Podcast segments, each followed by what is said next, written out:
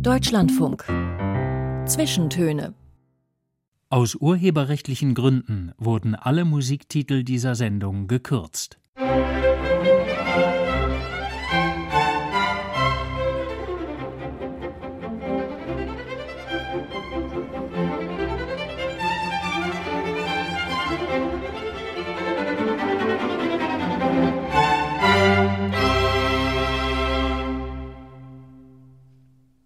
Herzlich willkommen zu den Zwischentönen. Ich bin Marietta Schwarz und zu Gast im Studio ist heute ein Weltreisender, ein Weltenwandler, ein Mann, der seine Sicht auf die Welt, vor allem das Leben in den Metropolen mit einer analogen Mittelformatkamera festhält, sei es in Johannesburg, sei es in Lagos, in Bamako, in Chicago oder in Berlin.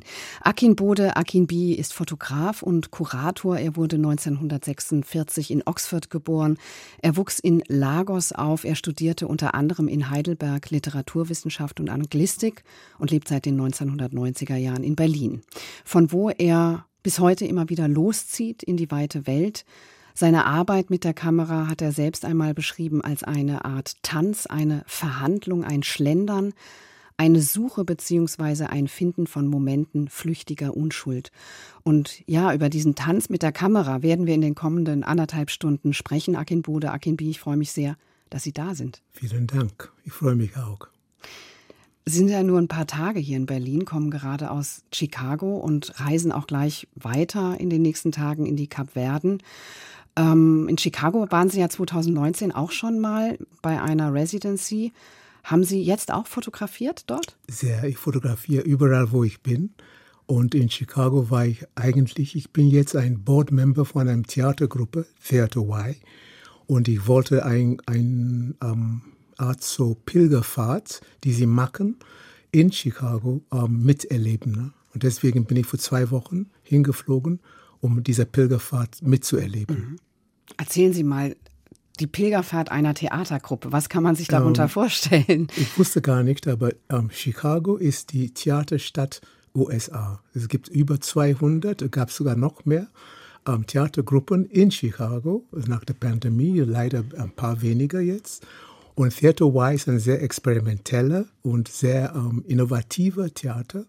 Und die ziehen jetzt von der Innenstadt, so von so, so sogenannter wohlhabenden Gegenden, zu einem, einer ähm, African American Neighborhood on the West Side, North Lawndale.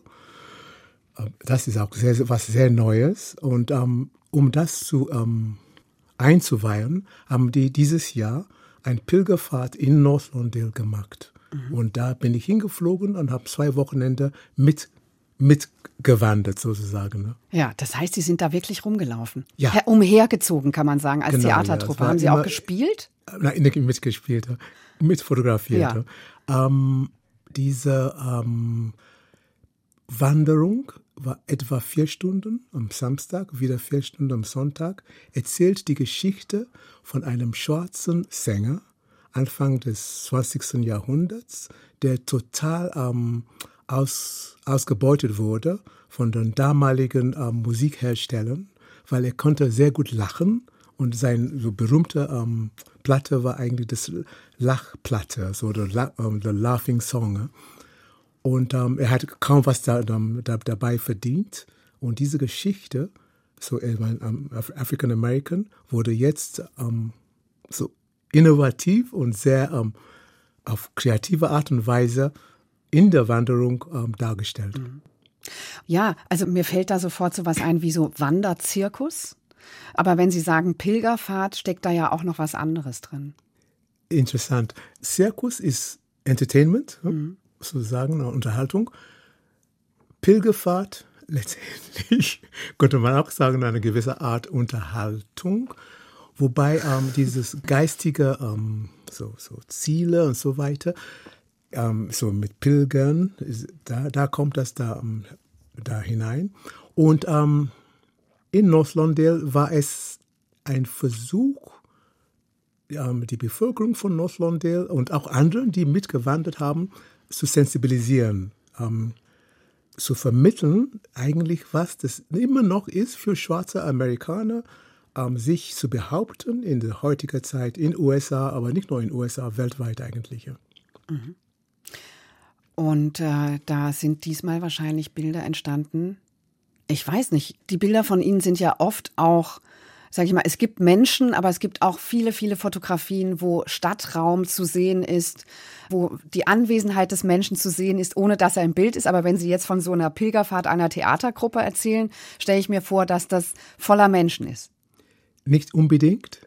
Ich finde diese ähm, Begriffe Anwesenheit, Abwesenheit eigentlich schön. Das äh, beinhaltet eine gewisse Art so Tanz, so hin und her. Und bei mir geht es sehr darum, eigentlich ähm, den Begriff Stadtraum und oder ja urbaner Raum, auch so landschaftliche Räume auch. Und in North Londale ist es ähm, seit etwa 50 Jahren inzwischen, seit 68 eigentlich, total disinvestiert. Das heißt, das ist runtergekommen. Ne? Es gab damals, wurde ähm, Martin Luther King ermordet und da gab es eine große Dem Demonstration dagegen und viele vor allem Eckhäuser sind niedergebrannt und seitdem nicht mehr wieder aufgebaut. Und auch Steuergelder sind nicht mehr richtig reingeflossen in der Gegend und die ähm, viele Leute, die da wohnen, haben einfach keine ähm, gute ähm, so Infrastruktur heutzutage, schon seit Jahrzehnten eigentlich. Ja. Schlechte Schulen, schlechte Gesundheitswesen, schlechte Straßen, schlechte Häuser sogar, ist ganz, ganz schlimm. Und daher auch dieser ähm, Umzug von der Theater ähm, Y da, dorthin um eine gewisse neuer kreativer Impuls reinzubringen. Ne? Mhm. Also das ist vermittelt so eine Aufbruchstimmung. Was Sie beschreiben von diesem Stadtteil hört sich an wie Stillstand oder auch wie aufgegeben. Leider, ja, fast wie aufgegeben. Nicht ganz, aber fast. Aber da, in, innerhalb dieser Bevölkerung dort gibt es viele Initiativen, um die Situationen zu verbessern. Nicht nur jetzt an der West Side, sondern auch South Side. Ähm, der South Side von Chicago ist auch größer, auch ähm, leider wieder von hauptsächlich schwarzen Amerikanern ähm, bevölkert. Aber nicht nur, es gibt Latinos, es gibt auch Weiße, die da wohnen, aber es ist eine ganz merkwürdige Situation. Und wie gesagt, Theater Y versucht alle Westside in North Londale jetzt neue Impulse reinzubringen. Sie werden ja auch gerne so als Fotograf des Urban Sprawl bezeichnet, ähm, also so dieses wilde Wachstum in der Stadt war oder auch gleichzeitig mit Auflösung begriffen. Also interessiert Sie die Lehre? Ja, die Lehre interessiert mich sehr, gleichzeitig auch die Fülle. Immer wieder diese Dichotomie oder dieses hin und her. Urban Sprawl ist, ist eine ganz ähm, eigenwillige Entwicklung, gerade in Städten, die, sag mal, über 15, 20 Millionen Einwohner haben, ne? etwa wie Lagos. Oder jetzt zum Beispiel, ich war auch ähm, vor drei, vier Jahren in Sao Paulo, eine faszinierende Stadt, aber andere so große Städte. Ich habe gehört, auch Istanbul ist auch so. Ich war leider nur ganz, ganz kurz da. Und die, diese Art Städte, das ist fast unvorstellbar, wie wir Menschen dort leben. Ne? Weil jeden Tag die Stadt entwickelt sich weiter und weiter und weiter. Und mein Art, diese Städte zu begreifen, zu bewandern, ist eben dann in diesem Sprawl mich hineinzubegehen. Das heißt, dann äh, laufen Sie weite Wege zurück, weil im Sprawl ist ja das nicht alles verdichtet, sondern. Ja, genau. Es ist faszinierend. Ähm, neulich, wo habe ich das gemacht? In Chicago, 2019 war das oder 21, ich weiß nicht mehr jetzt. Aber bin ich einen sehr langen Weg zurückgelaufen in die Innenstadt von North Londale. Und ich, diesmal bin ich mit dem Bus gefahren und da musste ich an meine Wanderung damals erinnern, weil es war ein sehr intensiver, ich war alleine, und der, ganze, der Verkehr geht vorbei, immer wieder rauschend vorbei und dann versuche ich diese leere so Baustellen, so leere Flecken, so die Leere dann zu fotografieren, aber auch Menschen, die ich unterwegs begegne und vor allem die Architektur und die Vegetation, so die Pflanzen und Bäume und so weiter. Und dann in Lagos zum Beispiel gab es eine Strecke, so etwa fünf, sechs, sieben, acht Kilometer, noch mehr sogar, außerhalb, so von Victoria Island ähm, Richtung so in Lekki, Lekki Expressway. Und das bin ich mehrmals gelaufen, über die Jahre, also Jahrzehnten sogar, aber jetzt nicht mehr, weil der Verkehr ist so aggressiv, intensiv. Ich habe immer wieder Angst eigentlich, dass ich überfahren werde, obwohl ich entgegen ähm, so Verkehr laufe. Aber die rasen wie verrückt. Inzwischen gibt es eine gute, ähm, also meistens eine gute um, Fußgängerweg, aber trotzdem. Ja. Und der Verkehr, vroom, ich kann das nicht mehr allein. Mhm. So, aber immer wieder befahre ich, bewandere ich diese Wege in Stücke und fotografiere. Wir starten an dieser Stelle mal mit Ihrer Musikliste. Da steht ganz oben iRoy drauf und zwar Set Up Yourself, Reggae aus Jamaika. Ja, Reggae mag ich sehr, sehr gern, schon seit 50 Jahren. Und ähm, ich bin ein begeisterter Zuhörer von Reggae. Alle verschiedene Richtungen, Ragamuffin, alles Mögliche bis heute. Und iRoy ist eine meiner Lieblingsstimmen, kann ich sagen. Set up yourself,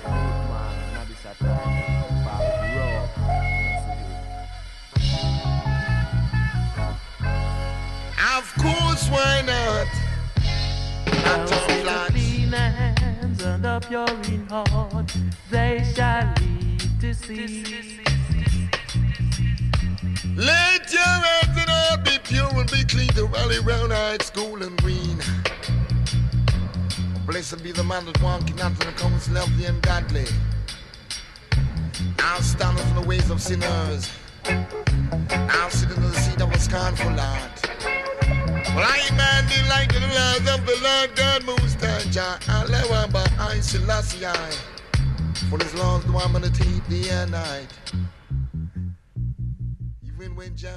Sight. Set Up Yourself von I. Große Zeit hatte er in den 1970er Jahren und starb dann 1999 völlig verarmt und obdachlos. In den 1970er Jahren, Akin Bode, Akin B, da waren Sie ja so Mitte 20. Ich werde das im Laufe der Sendung vielleicht noch mal öfter sagen, weil das einfach daran liegt, dass man Ihnen Ihr Alter überhaupt nicht anhört. Sie klingen ja wie so ein 30-Jähriger. Vielen Dank. Alter ist immer so ein Ding. Ich denke oft drüber nach, weil wir werden immer jeden Tag älter aber man muss nicht alt werden. Ne? Man kann eigentlich diese Kindlichkeit, diese Begeisterung fürs Leben immer noch mittragen bis zum letzten Tag. Das ist meine persönliche Einstellung. Und dann, ich habe Kinder, Enkelkinder und ich freue mich sehr und ich, ich, ich freue mich überhaupt mit Menschen umzugehen, so mitzuziehen, mitzugehen. Sie haben sich zumindest hier in Deutschland ein großes Publikum erschlossen und große Aufmerksamkeit erfahren. So auch in den letzten zehn Jahren, sag ich mal. Erstens durch die Teilnahme an der Documenta 14 und 2020 gab es ja dann im Gropiusbau auch eine Ausstellung mit Bildern von Ihnen. Da hatten Sie aber ja schon jahrzehntelang fotografiert, auch in allen Teilen der Welt eigentlich ausgestellt. Wie wichtig waren denn diese Stationen hier in Deutschland, wo Sie ja auch seit 50 Jahren leben? Sehr, sehr wichtig sehr, sehr schön auch. Ich bin, ja, ich versuche zumindest ruhig zu sein und ruhig meinen Weg weiterzugehen. Ne? Und dann gibt es Momente, so Markensteine Meilensteine, wo dann plötzlich alles so zusammenkommt und gibt es größere, schönere Momente, so wie bei Documenta oder jetzt in um, ähm, 2020 bei um, ähm, Gropius Bau, diese wunderbare Ausstellung. Und es ist eigentlich eine ähm, Lebensweg und jeden Tag eigentlich ist Stufe zu Stufe, Tag für Tag geht es aufwärts, hoffentlich. Und meistens, ja, es ist auch so. Aber mit einem gewissen so Bewusstsein und ja, ja, ich versuche eben dann so mein Bestes zu tun. Mhm. Und wie wichtig ist Ihnen eine solche Resonanz als Künstler? Resonanz vielleicht nicht so, sondern eher jeden Tag bewusst mein Leben fortzusetzen, meinen Weg weiterzugehen und dann mit vor allem mit Freunden, Freundschaften und anderen Leuten, die ich auch, unterwegs kennenlerne, gut auszukommen. Ich bin sehr, also ich mag sehr gern Frieden und ausgeglichen sein, Harmonie finde ich sehr, sehr wichtig. Ich bin allerdings kein Missionar, ich will das nicht predigen und so weiter, aber in Ruhe weiter und weiter zu gehen. Ne. Meine Erfahrung ist, dass eigentlich mit der Zeit kommt es auf mich oder auf einem zurück. Schön. Mir ist aufgefallen bei der Vorbereitung äh, für die Sendung, da wurde in den Presseberichten häufig vom Zitat nigerianischen Fotografen geschrieben oder dann auch vom bekanntesten Fotografen Afrikas. Äh, nach diesem halben Jahrhundert hier und überall in der Welt ist es ja vielleicht gar nicht die zutreffende Beschreibung oder wie sehen Sie das? Finde ich immer so witzig, wie viele versuchen, Menschen zu lokalisieren, ne? so ihre Nationalität, ihre Region, die Hautfarbe und so weiter. Und finde ich eigentlich, das ist fast überholt. Ich sehe das so, als wir sind eine ganz große Familie. Und dann äh, meine ähm, Sozialisierung war sehr stark erst in England und Nigeria. Und wie gesagt, wohne ich seit über 50 Jahren in Deutschland. Kaum noch Sozialisierung in Deutschland, weil ich kam hier schon als Erwachsener. Allerdings, ich würde behaupten, ich versuche mich immer jeden Tag so diese ähm, Dasein hier in Deutschland besser und besser zu verstehen, aufzunehmen. Ich, ich mache Fotos auch. Und ähm, ja, aber nicht nur hier. Ich meine, ich komme gerade jetzt aus USA. Ich versuche auch die amerikanische. Ich bin auch sehr innig mit den amerikanischen Auffassung, also so wie sie denken und so weiter auch. Ich beschäftige mich sehr, aber nicht nur mit der amerikanischen, Südamerika auch, Brasil sehr, sehr stark. Überall, überall. Und daher ist es, also zumindest für mich, ein Versuch, ein Weltbild für mich aufzubauen. Okay, das heißt, wenn Sie von sich als nigerianischem Fotografen lesen, es stört Sie nicht und Sie belächeln das oder also es erfüllt Sie ich, aber auch nicht mit Stolz. Nicht, nein, es stört mich nicht. Ich sehe mich nicht, aber nicht unbedingt so. Eher dann als ein Fotograf, der unterwegs ist und versucht, überall, wo er hinkommt, so tief wie möglich hinzuschauen, zu sehen, zu erleben. So jetzt in den nächsten Tagen fliege ich nach Kap Verde und dann fühle ich mich, als ob ich da wohne auch. Mhm. Und ist interessant auch, ich beobachte, dass die, die dort wohnen, jeden Tag mich aufnehmen. Ne? So, no problem. Die, die, denken oft, dass ich dann von dort komme. Mhm. Das habe ich sehr stark zum Beispiel in Sudan erlebt. Und ich war paar, also mehrmals in, Khartoum. Es ging so weit, die haben mich auf Arabisch gesprochen, die, die Hauptsprache. Und dann habe ich erfahren, dass in Sudan ungefähr die Hälfte der Bevölkerung kommt ursprünglich aus Westafrika, viele aus Nigeria, aus Nordnigeria. Und dann eben dann diese, sie sehen dann, als ob ich dann ein Sudanese bin. Mhm. Mhm. Aber ich frage noch einmal nach und dann lassen wir dieses Thema. Also ich frage Sie jetzt nicht nach dem Heimatbegriff, aber könnte das sein, dass Kuratoren und die Presse hm, so eine Bezeichnung nigerianischer Fotograf oder der bedeutendste afrikanische Fotograf bewusst wählen, weil man sie, sich eben jetzt im 21. Jahrhundert damit auch schmücken kann? Was ja lange Zeit nicht der Fall war? Hm, nicht so sehr. Ich glaube, es ist eben eher dieser Versuch zu kategorisieren, so in bestimmte Fächer, also so ein Künstler jetzt oder Künstlerin reinzubringen. Ne? Und eigentlich jetzt also neue oder sehr, sehr alte Begriffe wieder auf den Tisch zu legen. Und anstatt zum nigerianischen Fotograf oder nigerianischen Künstler zu sagen, ey, dann ein Künstler, der unterwegs ist oder schickt uns einfach einen Fotografen. Die meisten ihrer Bilder sind quadratisch, so ein Mittelformat, schwarz-weiß. Und sie benutzen ja auch so eine ganz altmodische, sage ich mal, Rollei-Flex-Kamera, zweiäugig, wo man von oben reinguckt und dann auch das Motiv seitenverkehrt sieht, ne? Ja. Und es ist mein Instrument und ich habe eine Zeit lang, Anfang des 21. Jahrhunderts, bei der Philharmonie hier in Berlin mitfotografiert. Die haben damals, auch, ich glaube immer noch, so ein Outreach-Programm mit Jugendlichen in der Stadt und außerhalb. Und das habe ich mitfotografiert, dokumentiert. Und dann habe ich mitgekriegt, wie diese Musiker von der Philharmonie mit ihren Instrumenten umgehen. Ne? Unglaublich. Die haben so intensiv eine Beziehung zu ihren Instrumenten. Und da habe ich gemerkt, wir Fotografen, manche, haben nicht so diese ganz intensive Beziehung. Ich habe das schon, schon seit eigentlich vom Anfang an, weil es ist wichtig, wenn man ein Instrument, Spielzeug hat, das so intensiv zu kennen, dass man damit dann nicht mehr drüber nachdenkt, sondern eigentlich dann spielt, beziehungsweise in unserem Fall so fotografiert.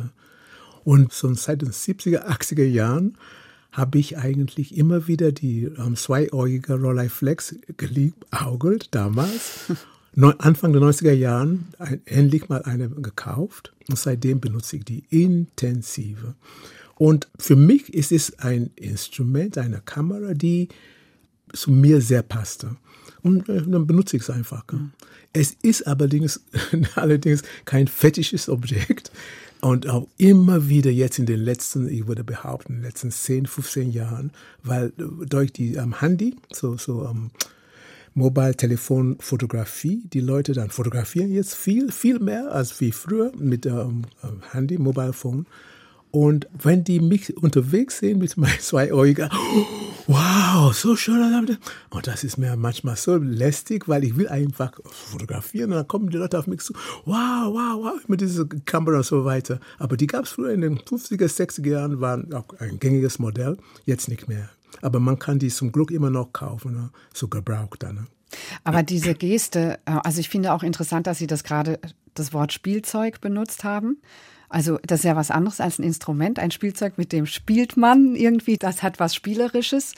Diese Geste da von oben reinzugucken, ist ja auch was ganz anderes, also so über diese Kamera gebeugt zu sein, als mit dem Handy auf Abstand draufzudrücken. Also das ist wahrscheinlich auch sehr irritierend für Menschen, die weil man es nicht mehr gewöhnt ist. Aber was ist es denn für Sie, hm. da oben rein? Diese Gesten sind zweit-, drittrangig, weil es geht darum, eigentlich letztendlich ein Bild zu machen, aufzunehmen.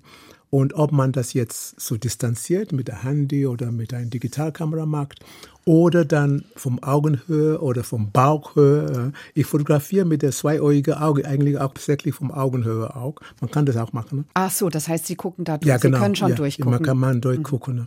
Es ist so eine und daher oft bei manchen Völkern, das ist, sie finden das fast ähm, aggressiv, dieses Aufnehmen, dieses mit den Augen gucken oder diese Instrumenten gucken, Spielzeug oder Spielinstrumente gucken.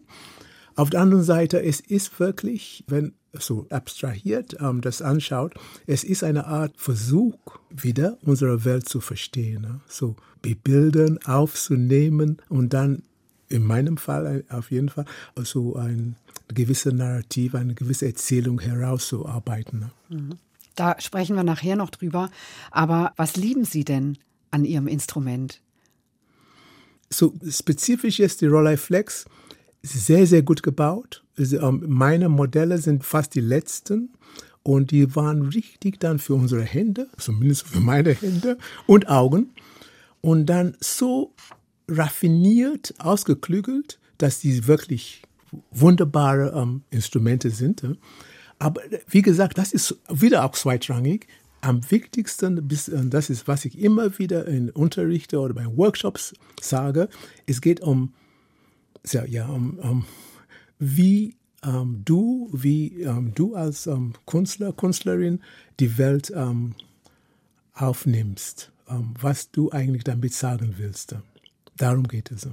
Und ob du dann jetzt eine ähm, Tastatur benutzt oder eine Fotokamera oder ein Musikinstrument oder deine Hände, Bild, Bildhauerei oder deine ähm, Gehirn, so dein Verstand, um so Installation oder was anderes zu machen, das ist wieder auch fast zweitrangig. Wichtig ist eigentlich, was du intuitiv, innerlich empfindest. Akin Bude, Akin Bi, wir hören noch mal ein bisschen Musik von Ihrer Liste und sprechen dann nach den 14 Uhr Nachrichten hier im Deutschlandfunk weiter. Morgen Heritage haben Sie sich gewünscht, A Man in Love. Was verbinden Sie damit? Wieder Reggae und jetzt viel äh, später als I. Roy, 90er Jahren, so, so, also eine Gruppe entstanden. Und die, ihre ähm, Harmonien und so finde ich so faszinierend und ich höre die immer wieder gerne an. Das sind Geschwister, ne? Geschwister, ja. ja. Und, und der Vater, glaube ich, auch mit dabei. Mhm. A Man in Love. Mhm. Gotta get these thoughts off my mind. Gotta get them off my mind. I need them off my mind. Mind. See, they've just got me wondering why. Wondering why why, why, why? Father, all I'm asking for is four minutes of your time to sing a few words that's been plaguing my mind. See, I don't have a problem with the way my life's been going, but I have thoughts and it's you I should be telling. You've given me five children by two different women, and I'll always love them both, but I'm still searching cause I haven't yet found my wife sent to me from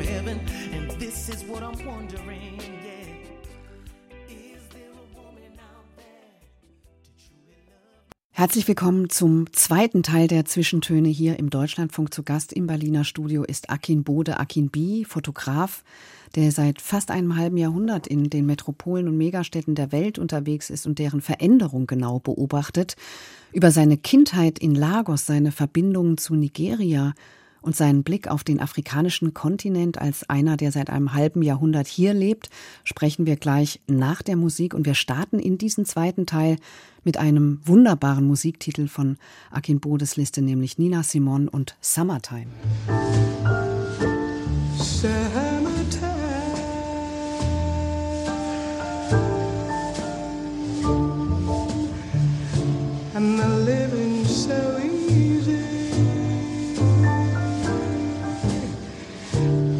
Egypt.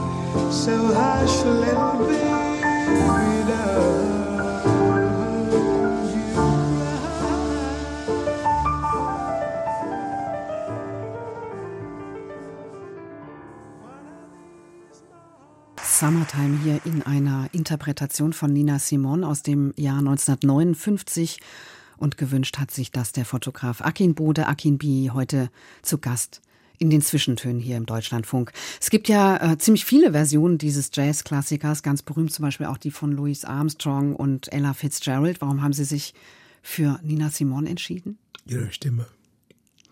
Es hat so eine Tiefe und Sensibilität, so also eine ganz feine Töne. Ich fand das wunderschön von ihr. Und ähm, ja, von Ella Fitzgerald ist auch Louis Armstrong, aber auch viele andere haben das auch gesungen ne? oder gespielt. Ja, Musik ist ein fast unendliches Thema. Das ist ganz, ganz schön. Ne? Und schwer sich dann auf sechs Musiktitel für die Zwischentöne War sehr schwer. zu ja. reduzieren. Ja, war sehr, sehr schwer. Für Sie im Speziellen, weil Musik eine große Rolle in Ihrem Leben einnimmt. Ich meine, Sie haben vorhin auch diesen Bezug zu dem Kamera- und Musikinstrument hergestellt, benennen teilweise Ihre Ausstellungen auch nach Musiktiteln. Ja, ähm, ich habe immer wieder drüber nachgedacht. Klänge, so Musik, ist eigentlich ein wesentliches Teil unseres Lebens. Und es ist dann, ich versuche äh, immer wieder jeden Tag, mich so zu öffnen, dass ich alle möglichen Strömungen, die bei mir dann eine Rolle spielen, so äh, habhaft, ähm, die noch besser verstehe. Ne? Und da merke ich, wie Klänge und Musik vor allem auch eine sehr starke Rolle spielen. Ne? Auch für die Stimmung und auch für eben eine gewisse Sensibilisierung.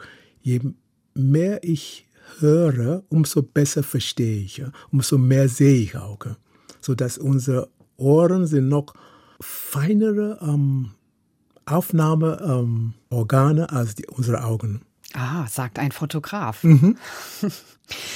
Ich habe anfangs der Sendung erwähnt, dass Sie ähm, also diese ersten Stationen Ihres Lebens in Oxford geboren, in Lagos aufgewachsen, in Heidelberg studiert, wo man erstmal so denkt, wow, was ist das für ein Leben, was ist das für auch ein Staat? Was ist da alles passiert in dieser Zeit? Wie kam es denn überhaupt dazu, dass Ihre Eltern nach Oxford gegangen sind als Nigerianer? Die waren privilegierte junge Menschen damals. Und mein Vater und dann nach meiner Mutter wurden dann von den damaligen englischen ähm, Kolonialherren in Nigerien, Lagos, dann ausgesucht und dann durften die dann, so beide Eltern, nach Oxford damals ähm, hinsegeln. Und, Hinsegeln? Äh, hinsegeln, ja, mit Schiffe. So, so mit Schiffe, so, so, so motorisiert oder so Steamschiff. was heißt Steamschiff auf Deutsch? Dampfschifffahrt. Dampf, Dampfschiffe, mhm. ja, genau. Bis ähm, Liverpool und dann bis nach Oxford und ähm, studieren. Ne? Mhm. Und dann, ähm, ich bin ihr erstes Kind und dann bin ich in Oxford geboren, zum Teil dann in der Kindergarten hingegangen und dann mit vier Jahren zurück nach Lagos gekommen. Ne? Mhm. Und dann auch Grundschule war in Nigeria Gymnasium, dann in England wieder und Uni waren dann in Nigeria, ganz kurz in England und dann in Deutschland. Ich muss noch mal kurz nachfragen mit Ihren Eltern. Also Sie haben nicht selbst entschieden, dass Sie nach England gehen, sondern man hat Ihnen das angeboten. Ähm, äh, sowohl Sie wurden auserwählt. Auserwählt, aber Sie, Sie wollten das auch, ja. das ist klar. Und ähm, damals, ähm, das war der the, the Motherland, das Mutterland. Und es war eine gewisse ähm, Privileg und auch ähm, einen besseren Weg als dann. Äh, und mein Vater hat den Beamtenweg ähm, ausgesucht und wurde dann allerdings der erste, also ein Nigerianer, so ein schwarzer Bürgermeister von Lagos. Damals. Ah, der war Bürgermeister ja, von, von Lagos. Lagos. Aber die Stadt war wesentlich kleiner wie heute.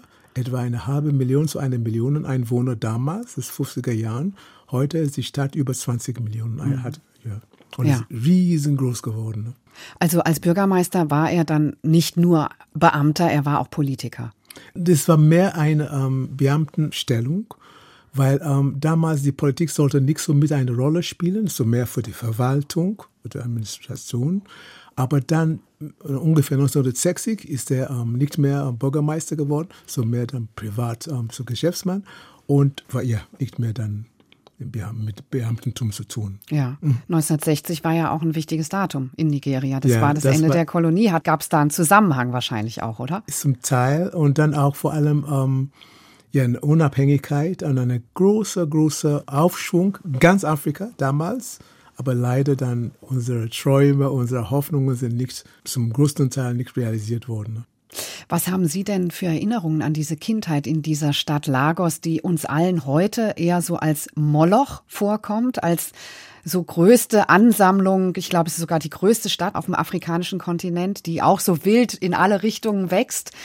Ja, wo sind Sie da groß geworden? Wie sah es da aus? Ich bin in Lagos groß geworden und zwar in einer um, Gegend, die Koi, wo die Engländer eigentlich früher gewohnt haben und dann die privilegierten Nigerianer dürfen da nach und nach da wohnen auch, meine Eltern auch, wir auch als Kinder.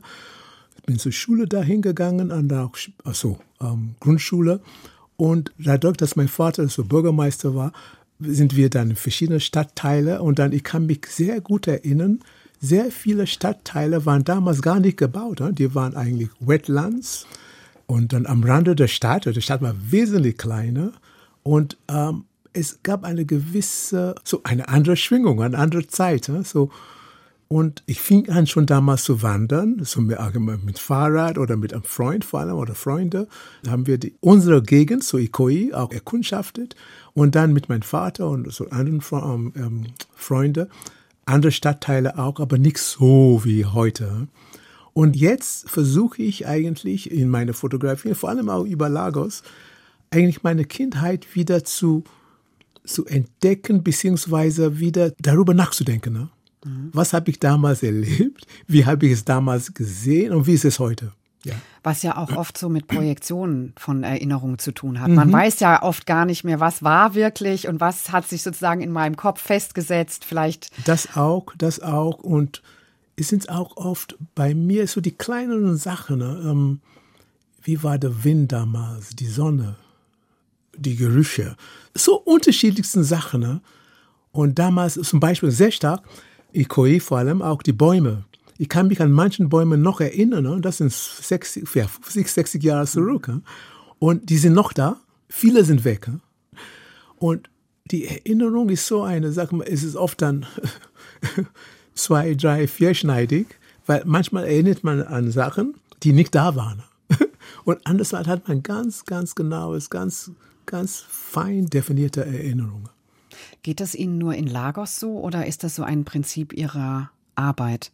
Diese Prinzip, Suche nach dem Kindheitserinnerungen oder? Ist ein Prinzip meiner Arbeit, nicht nur der Kindheitserinnerungen, überhaupt immer wieder bestimmte Wege zu bewandern. Immer wieder, immer wieder, immer wieder. Und jeden Tag entdecke ich was Neues. Das heißt, ich persönlich muss so offen sein, dass ich bin bereit, mich zu erweitern, ne? dass dann einen bestimmten Weg, der nächste Tag ist nicht genau dasselbe. Es ist immer wieder, gibt es noch was Neues dazu.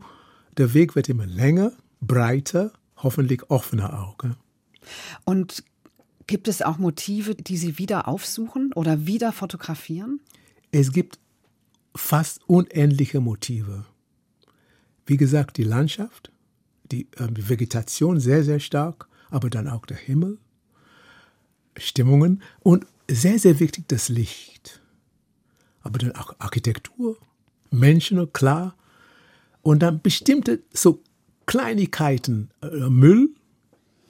Und dann, was mich fasziniert, ist, wie wir mit Sexualität, mit der Erotik in der Stadt, auch auf, auf dem Land, auch umgehen. Ne?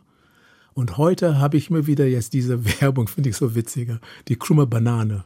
Und das hat mit Erektile-Dysfunktion zu tun. Ne? Und das habe ich gerade in Chicago auch fotografiert. Aber nicht mit einer Banane, sondern was ganz anderes. Ne? Mhm. Und das fasziniert mich auch. Mhm.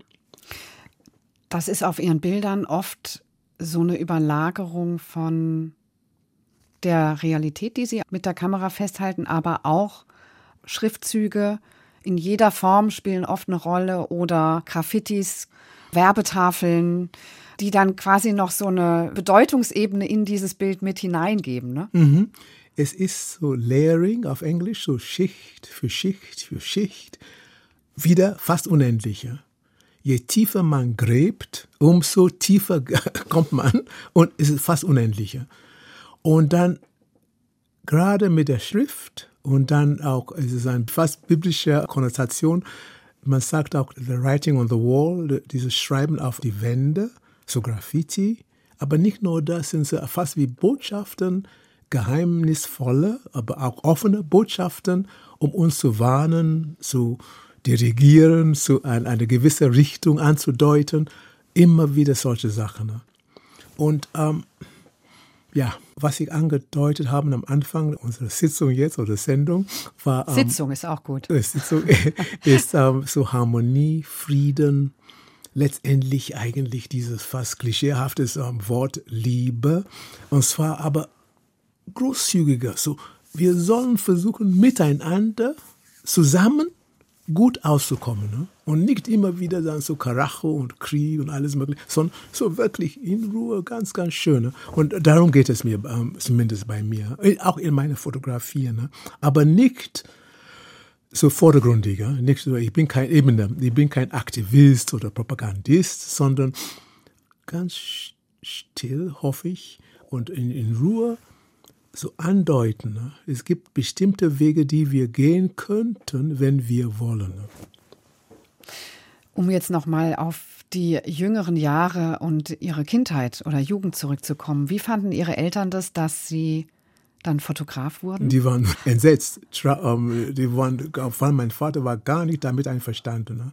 weil das war in den 70er Jahren, Anfang der 70er Jahren, Fotografie in Nigeria damals. Überhaupt, würde ich behaupten, viele Teile Schwarzafrikas, so Westafrika, Ostafrika, ähm, auch zum Teil in Südafrika, wurde als eine Art so, um, ähm, so Schreiner, so um, ähm, Klempner gesehen. Ne? So jemand, der eine gewisse Dienstleistung, aber es ist nicht so wie ein Akademiker oder Arzt oder Ingenieur, sondern so zweit-, drittrangiger.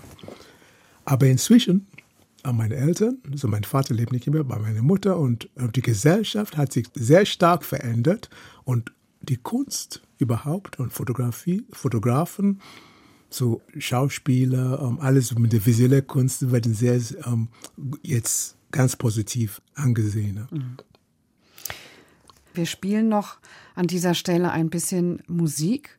Und zwar kommt jetzt Fela Jovande. Da müssen Sie uns ein bisschen was dazu erzählen. Ich habe ihn auch erst vor kurzem entdeckt, vor ein, zwei Jahren. Er lebt nicht mehr, aber ist ein Composer, Musikinterpret und hat hauptsächlich in den USA so klassische Musikstücke mit nigerianischer ähm, so Volksmusik geschrieben, so komponiert und auch einen Namen für sich über die Jahrzehnte herausgearbeitet. Fela Showandi. Und wir hören jetzt den dritten Satz Akinla aus der Music from African Suite for String Orchestra, interpretiert von Paul Freeman und dem London Symphony Orchestra.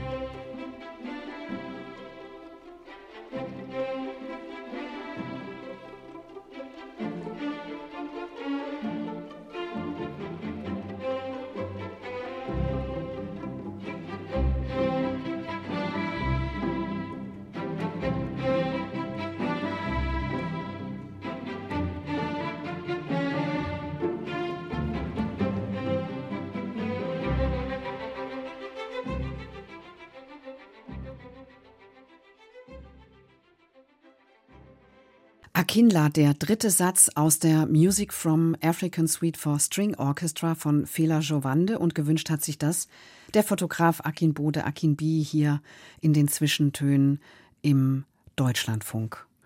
Ja, Herr Akinbi, dieser Fela Jovande, der hat ja eigentlich auch so einen ähnlichen Weg, zumindest einen Abschnitt gewählt wie Ihre Eltern. Der kam auch nach England in den 40er, 50er Jahren und ist dann auch wieder zurückgekehrt. Mhm, nach Lagos und hat dort auch als Musiker weitergearbeitet.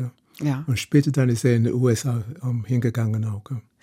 Ich würde gerne noch mal mit Ihnen darüber sprechen, wie es war, als Sie nach Heidelberg kamen. Es ist ja schon klar geworden, Sie sind groß geworden in so einem Umfeld, wo man auch im Ausland in die Schule geht und wo die Eltern im Ausland studiert haben, auch in England, in Oxford, in einer guten Unistadt und dann auch wieder zurückgekehrt ist. Woher kam der Wunsch, nach Heidelberg zu gehen? Ich wollte eigentlich promovieren über entweder Max Frisch oder Franz Kafka. Ich bin immer noch eigentlich begeisterter Leser von ihren ähm, Schriften und kam nach Heidelberg. Sie hatten schon studiert, ne? In ich habe schon in Nigeria studiert ja. und weiter dann in England, aber da in England nicht zu Ende gemacht.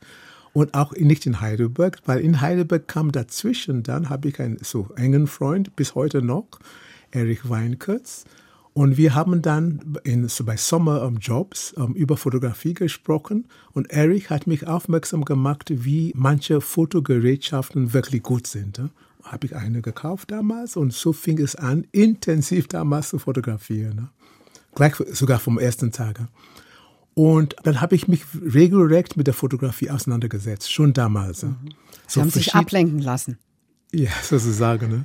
Und dann habe ich einen engen Kindheitsfreund, Judea Denny Jones. Und der hat allerdings in London Fotografie studiert. Und 1977 gab es ein großes schwarzes Fest in Lagos, Festtag 1977. Und der wollte hingehen und hat gesagt, bitte komm mit. Aber ich war an der Uni in Heidelberg. Ich bin mit hingegangen. Sie sind nicht hingesegelt. Nein, mit Flugzeug. Und seitdem bin ich eigentlich leidenschaftlicher Fotograf. Und das betone ich immer wieder, ich fotografiere mit einer ganz intensiv inneren Leidenschaft. Ich bin ein passionierter Fotograf. Mhm. Und Fotobücher, Ausstellungen, alles Mögliche. Ich gucke dies wirklich fast jeden Tag an.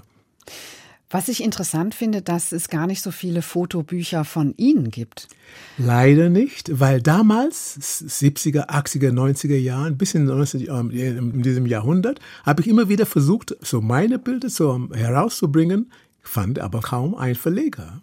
Mhm. Inzwischen ist es ganz anders geworden. Jetzt, die Verleger suchen mich aus und ich hoffe, nächstes Jahr mein erster so, so eigenständige Monographie rauskommt. Okay. Mhm. Das heißt, die wollen jetzt ihre Bilder auch einfach drucken. Ja, das, ganz, das freue ich mich auch. Und ich freue mich eigentlich, dass ich bis jetzt kein Fotobuch bis jetzt gemacht habe, weil dann meine Ideen darüber, vor allem auch Gestaltungsideen und so weiter, sind klarer geworden. Sind Sie denn damals nach Deutschland gegangen, auch weil Sie diesem Land, das ja so in politischen Wirren war, den Rücken kehren wollten? Also hatte das einen Einfluss darauf? Weniger das, sondern ich kam nach Deutschland, um zu studieren, nach Heidelberg habe auch in Heidelberg festgestellt, so in Deutschland, dass hier so, ich kann eigentlich ziemlich gut leben. Ne? Im Sinne, dass ähm, ich brauche nicht so viel, um gut zu leben, als in Nigeria. Ich bin kein so Macho-Mann in dem Sinne, weil in Nigeria so ein gewisser ähm, Standard zu leben, man braucht dann ein, so ein Apartment oder ein Haus, Hausbedienung, so ein Fahrer fürs Auto und so weiter. Und sowas mag ich nicht. Ne? Ich mag lieber ganz so schlicht und einfach zu leben. Ne? Und das ist viel einfacher hier. Und dann habe ich das hier gemacht. Zusätzlich kommt noch, dass ich habe eine Familie hier gegründet, so dass mit meiner ehemaligen ähm, Frau damals und habe Kinder, inzwischen Enkelkinder. Und mhm. ähm, zum Glück habe ich keine Probleme mit Aufenthalt, ne? weil ich habe einen britischen Pass und zumindest bis Brexit war kein Problem hier in Deutschland zu leben. Ne? Mhm. Dieser Weg zum Fotografen, Sie haben das ja vorhin so schön beschrieben, dass Sie schon immer viel gelaufen sind, viel durch die Städte gelaufen oder mhm. durch Ihre Stadt gelaufen sind.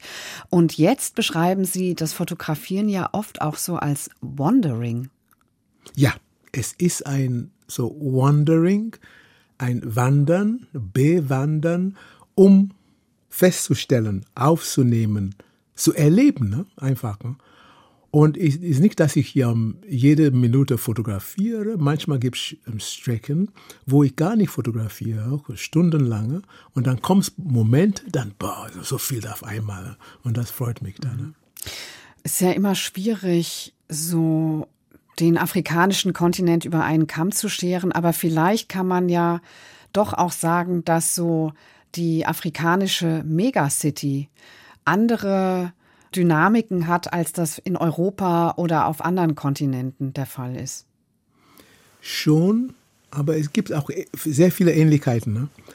Ähm, letztendlich Verkehr, Massen von Menschen, Geschäfte, so, so Commerce, ähm, und dann diese ganze Infrastruktur, sehr ähnlich, sehr, sehr ähnlich, wobei die ähm, Gestaltung ein bisschen anders ist, aber trotzdem sehr ähnlich. Vor allem auch öffentliche Verkehrsmittel, Privatverkehrsmittel, mhm. die Straßen, die, die Architektur, Flughäfen, Bahnhöfe äh, oder Busbahnhöfe äh, und so weiter. Und das muss alles zusammenkommen. Ne? Also Lagos, die Unübersichtlichkeit wahrscheinlich auch, oder? Unübersichtlichkeit, aber gleichzeitig eine, eine Übersicht, eine Übersicht auch, weil ich als Bewanderer versuche ich immer wieder meine persönlichen Wege und auch, auch Wege von anderen Leuten auch mitzugehen, mit, mitzubewandern sozusagen. Und es ist jeden Tag eine neue Beschäftigung, neue Wege aussuchen. Mhm. In irgendeinem Text habe ich gelesen, dass oft auch Obdachlose mit ihnen wandern. Ja, das ist so faszinierend sogar, weil in vielen Städten, nicht die Obdachlosen sind vielleicht die wahrsten urbane Menschen, ne? die kennen die Stadt oft, zumindest ihr Teil der Stadt, sehr gut. Wobei das ist auch wieder, ja, ist ich muss sehr, sehr vorsichtig sein, weil ich selbst bin nicht obdachlos. Aber auch gestern zum Beispiel, ein, ich weiß nicht, ob der obdachlos ist, aber einer, der ähm, oft in, ähm, so in einem Bahnhof ähm, Gängen sitzt und bettelt den begrüße ich schon seit Monaten da in Friedrichshain. Und dann habe ich ihn gestern wieder getroffen, auch begrüßt und er mich auch. Es gibt eine gewisse Beziehung. Und die kennen die Stadt gut, auch wo die dann sich waschen können oder auch um, so ihr Notdurft ab, ab, ab solche Sachen, ne? auch, auch wo sie Essen bekommen können. Und ja, die Obdachlosigkeit ist, das ist wirklich ein Thema, das ich immer wieder fotografiere. Es ist manchmal sehr, sehr Ach, es ist sehr, sehr schwierig. Und dann, ich finde es oft fast voyeuristisch. Ich als nicht so, so gewisse Privilegien, dann schaue ich auf Menschen, die ganz anders leben. Aber trotzdem da, da kommt dann diese Begriffe so von Aktivismus oder sozialer Sensibilität. Es ist schwieriger. Es, es gibt so viele Probleme in unserem Leben, auf, auf der Welt. Es ist oft sehr schwieriger. Aber finde ich trotzdem, wir sollen diese Probleme nicht aus dem Weg ausgehen. Mhm. Und diese Frage des Voyeurismus hat man als Fotograf natürlich immer. Ja, wobei ich versuche, das auch für mich selbst auch zu klären, jeden Tag. Und manche Sachen fotografiere ich nicht. Gewalt, vor allem auch so sinnlose Gewalt oder Krieg. Ich bin kein Konfliktfotograf, aber immer wieder dann be begegne ich Gewalt auf, auf der Straße auch und dann die Frage dann, was soll ich machen und was, was mache ich hier? Dann, manchmal gehe ich dazwischen, versuche das zu schlichten oder manchmal kann ich nichts machen, der muss weggehen. Oder es ist ein selbst wird auch mit einbezogen, ne? dann wird dann was versuche ich dann Taschendieb oder was weiß ich, versuche dann, aber immer wieder, es ist auch ein gewisser Tanz, ne? So dieses Geben und Nehmen, Ausgleich und mit der Zeit eigentlich, ich kann das im Voraus sehen und dann ist die Entscheidung, was mache ich. Ja? Mhm. So, wenn ich Ihren ästhetischen Weg so ein bisschen versuche zu verstehen, dann würde ich vielleicht sagen, dass Sie jetzt Gewalt, Obdachlosigkeit und sowas nicht auf das Bild bannen, aber vielleicht Spuren davon. Spuren davon.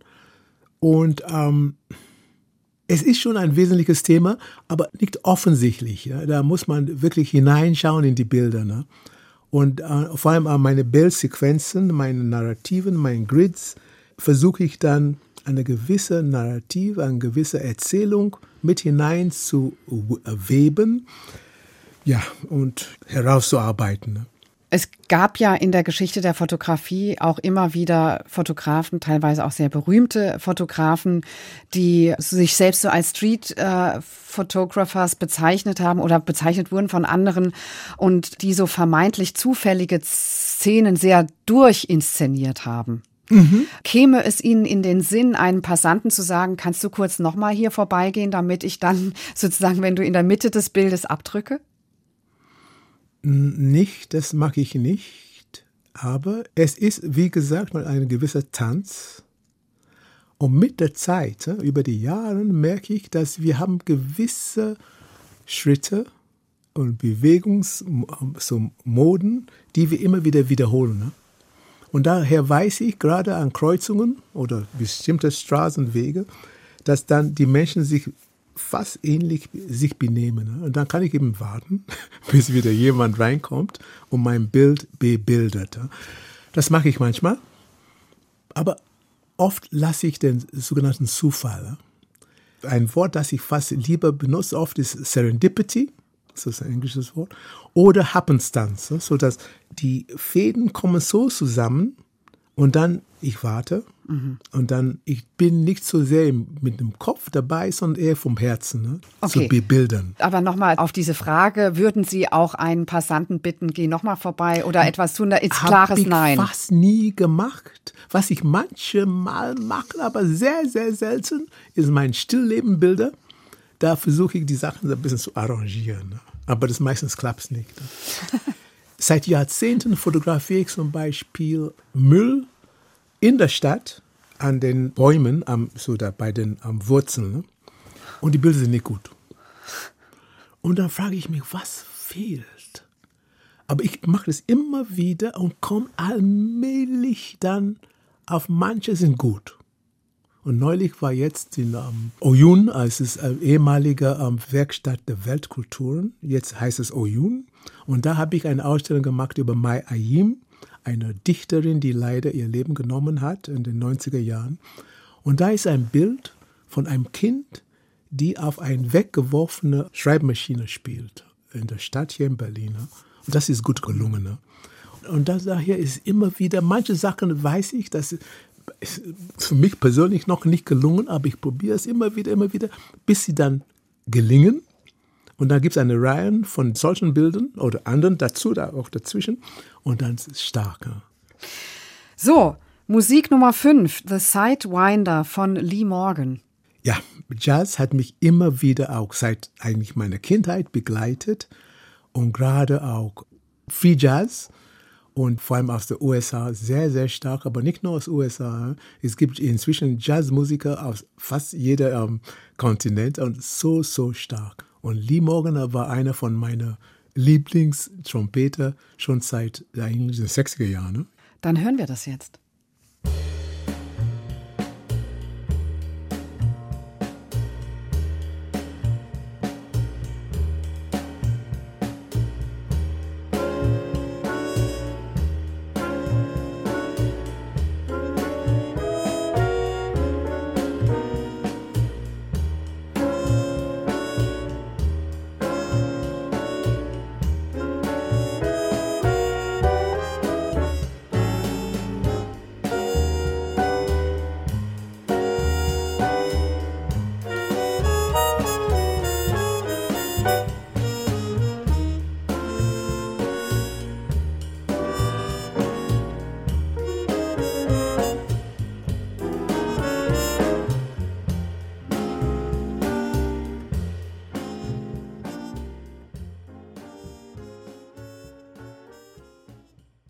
Das war Sidewinder von Lee Morgan, gewünscht von Akinbode Akinbi, der heute zu Gast ist in den Zwischentönen hier im Deutschlandfunk.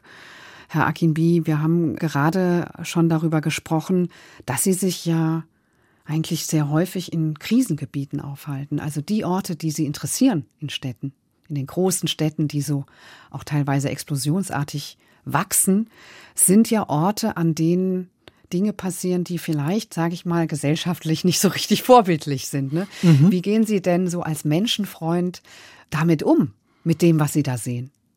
Wenn es nichts zu gewalttätig ist, da gehe ich hinein und versuche wieder mein Bild, mein Weg da drin zu finden. Das heißt, ich versuche manchmal so Fotos zu machen, aufzunehmen und auch zu verstehen eigentlich, was los ist, worum geht es eigentlich. Ja?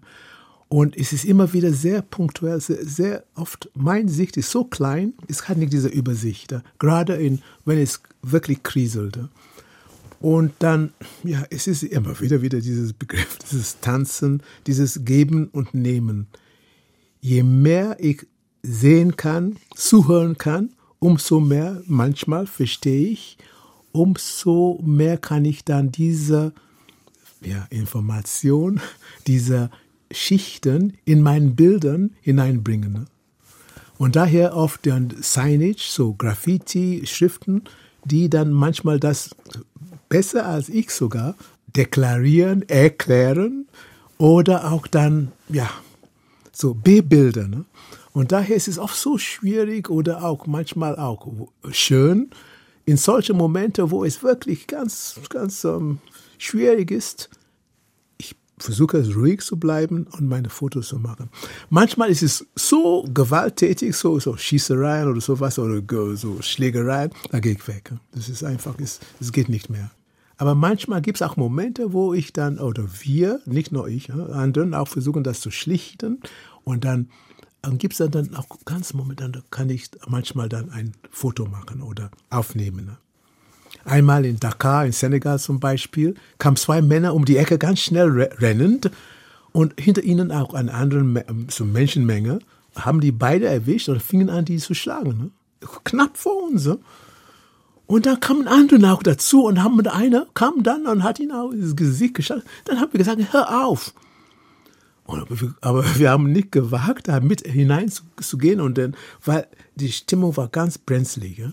Dann kam ein Libanese, also ein, ein hellhäutiger Mann, und hat diese ähm, zwei Männer rausgenommen, weil sonst würden die wirklich zum Teil auch nicht totgeschlagen, aber fast. Ne?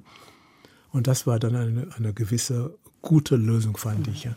Aber solche Momente habe ich immer wieder, immer wieder erlebt. Ne? Auch sogar hier in Berlin manchmal. Das ist ganz unschöne Sachen.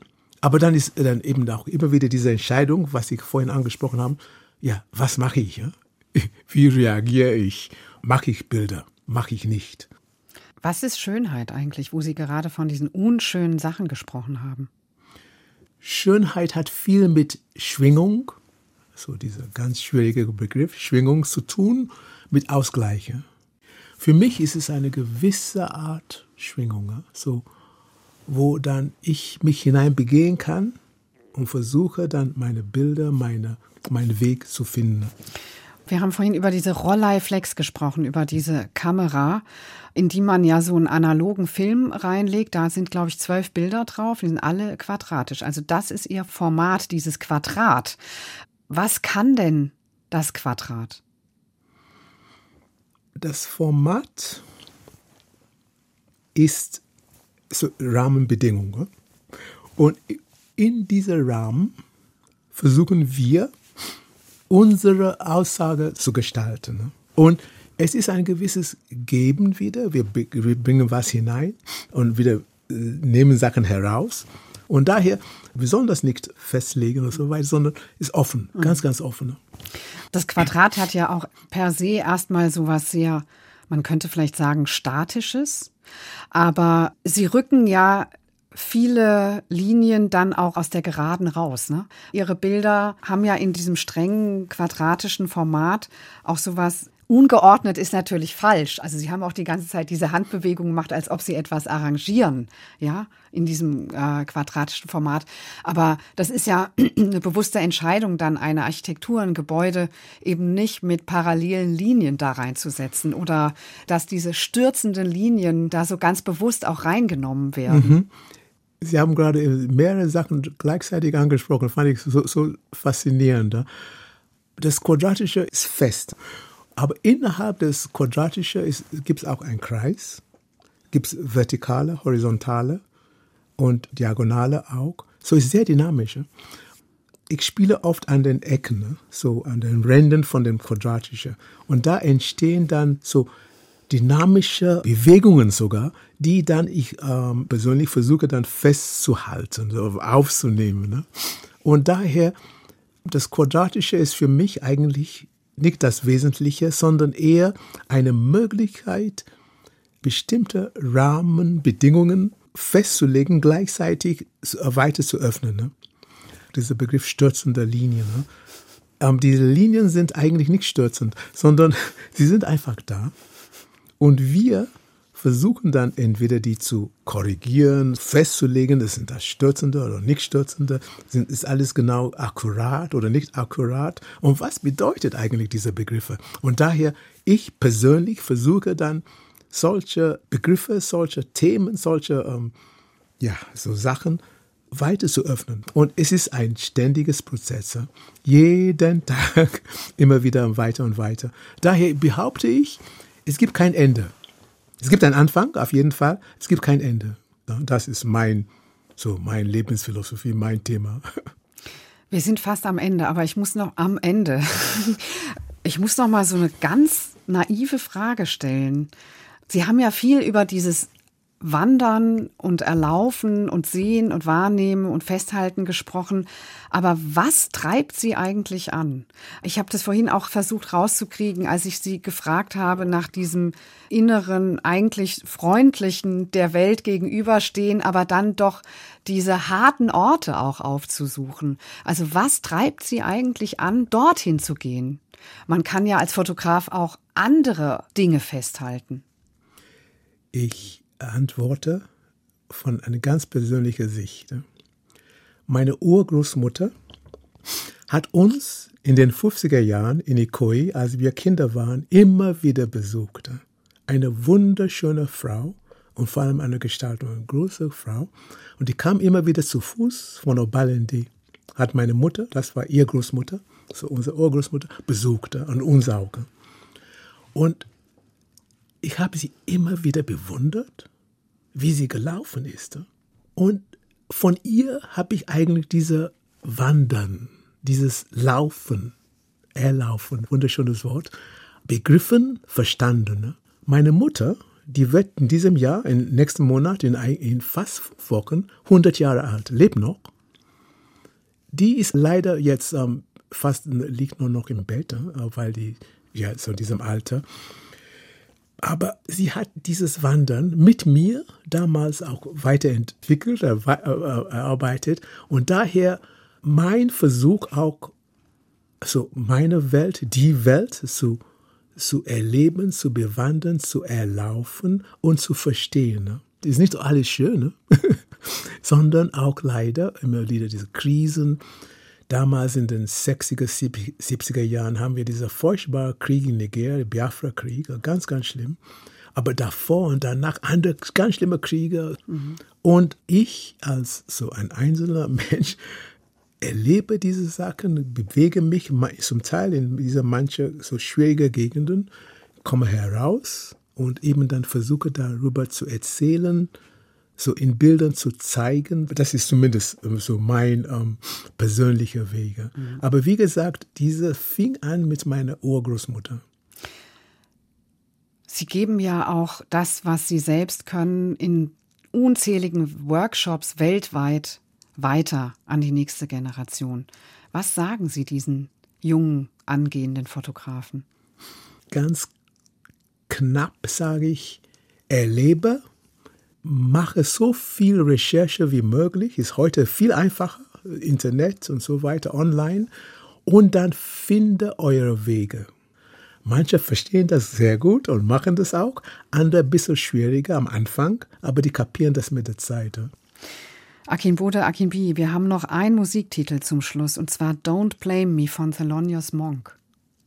Ja, ich fand es so interessant, dass ähm, dieser Klavier ist ein ähm, Musikinstrument sehr stark aus dem europäischen ähm, Kulturraum, so 14., 15., 16. Jahrhundert mit Harpsichorden, verschiedene Instrumente, dann kam das Klavier.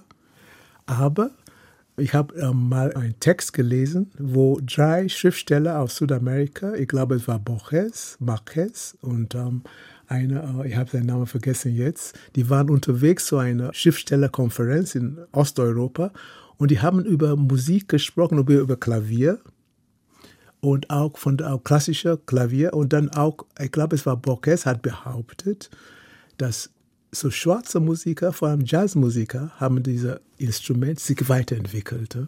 Vor allem dann Thelonious Monk. Und daher habe ich ihm richtig zugehört und es stimmt. Man merkt eigentlich, wie er und anderen auch dieses Instrument sich auf neue Wege mit begleitet, mitentwickelt haben. Das waren die Zwischentöne mit dem Fotografen Akin Bode Akin B. Eine Woche lang mit allen vollständigen Musiken nachzuhören in der DLF Audiothek. Nächste Woche erwartet Sie an dieser Stelle mein Kollege Joachim Scholl und sein Gast ist dann die Schauspielerin Vera Tschechowa, die Urenkelin von Anton.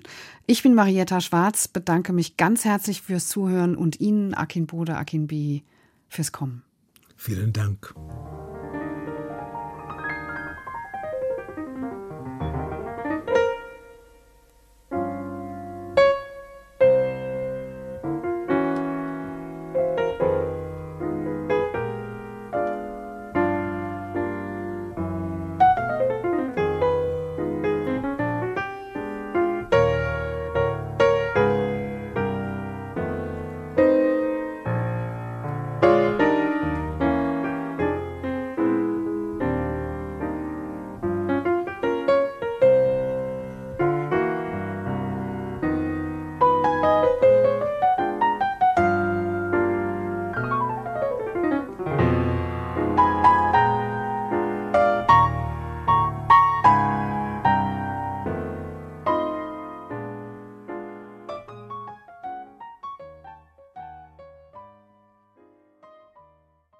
Aus urheberrechtlichen Gründen wurden alle Musiktitel dieser Sendung gekürzt